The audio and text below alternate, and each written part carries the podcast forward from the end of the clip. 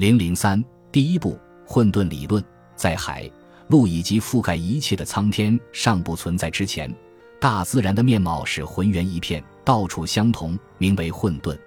它是一团乱糟糟、没有秩序的物体，死气沉沉，各种彼此冲突的元素乱堆在一起。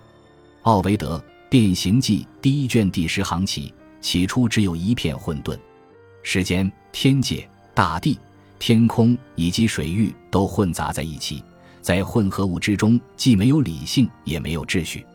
混沌或卡俄斯是一片无边无际的黑暗。日后构成世界的那些元素，原本要永远的现身于这道难以逾越的深渊当中。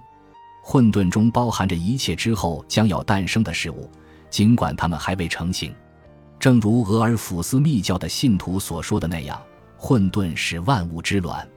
正是在这种时间尚不存在的不可数空间中，某些力量开始成型，并最终成为了宇宙中最早的有组织的存在。下面就是最初的四位天神。艾若斯、盖亚、塔尔塔罗斯与尼克斯·厄瑞波斯，后来受到万人崇奉的那些神奇，都是这四位天神的后代。艾若斯最先从混沌中现身的是始祖神艾若斯。最初的艾若斯神非常强大，甚至可以说是诸神中最强大的一位。因为如果没有艾若斯的话，其他几位脱离混沌的神奇会一直保持静止不变。并且永远无法生育，而艾若斯不仅仅象征着爱，还象征着整个生殖法则。在后来的时代里，他渐渐将自己的很多职能移交给其他神奇，最终变成了罗马时代那个惹人爱抚的丘比特。但我们不要忘记，尽管之后我们会在其中看到一些偶尔会血腥可怕的故事，但神话的宇宙是通过爱创造的。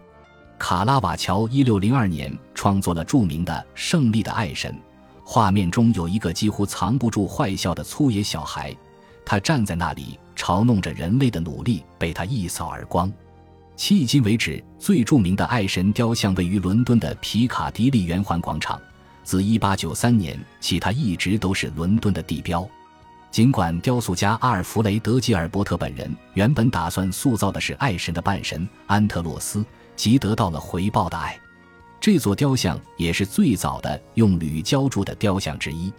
盖亚最早受到艾若斯魔力影响的是盖亚，大地女神，因为只有大地才能自己使物从自身中诞生。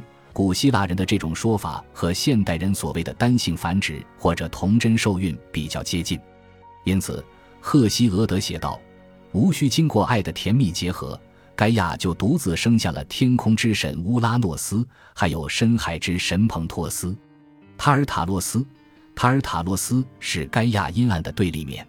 盖亚多产而富有生机，塔尔塔洛斯贫瘠而死气沉沉。后来，塔尔塔洛斯将成为囚禁因强大而过于危险的巨人怪物的监狱。即便是艾若斯，也对塔尔塔洛斯束手无策。塔尔塔洛斯并不能繁殖后代。尼克斯，爱神和黑夜的夜神尼克斯打交道还更容易些。尼克斯有着名唤厄瑞波斯的二重身，厄瑞波斯被称为塔尔塔罗斯的夜神。借由爱神的帮助，尼克斯和厄瑞波斯一起生下了白昼之神和莫拉，还有天宇之神埃推尔。埃特尔是天界本身，高层大气，神的气息以及盖亚和塔尔塔罗斯间边界线的化身。这些神奇诞生之后。宇宙的根基才算完整。